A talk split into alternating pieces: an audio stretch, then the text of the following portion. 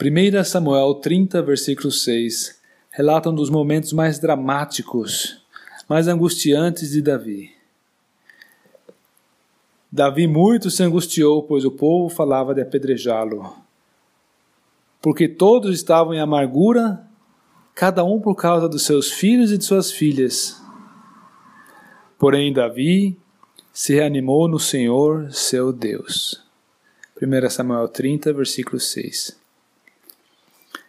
Vimos que esse versículo ele nos deixa claro de uma forma impressionante qual foi a força motriz na vida de Davi foi justamente a sua confiança em Deus. E isto a despeito do fato de que a sua fé já estava enfraquecida por um bom tempo. É, o, o Davi ele desandou um pouco, ele de, cansado das constantes perseguições de Saul, ele fugiu para o território filisteu, os inimigos do povo de Deus.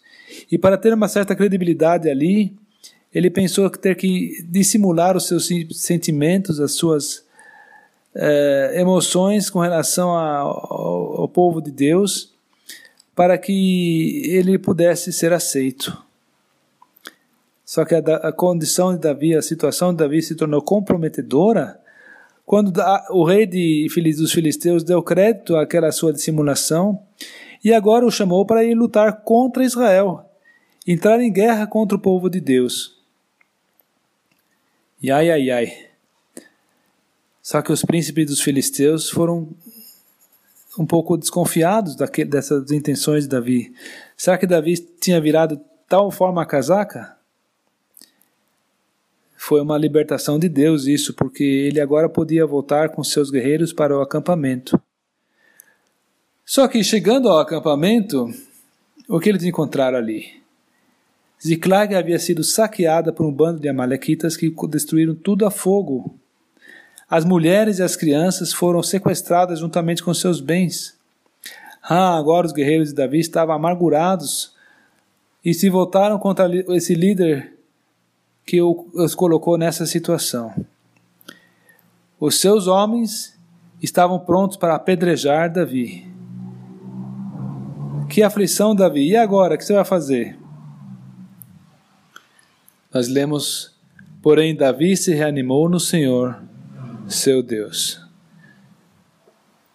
Como vemos no contexto, o Davi ele reconheceu, obviamente, de que Deus permitiu que ele chegasse a essa situação.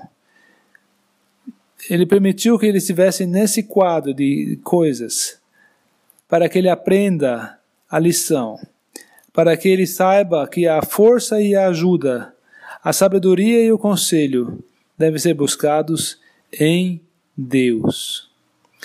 E pela graça de Deus, ele foi até mesmo bem sucedido em recuperar os que foram sequestrados, tanto as pessoas como os bens materiais.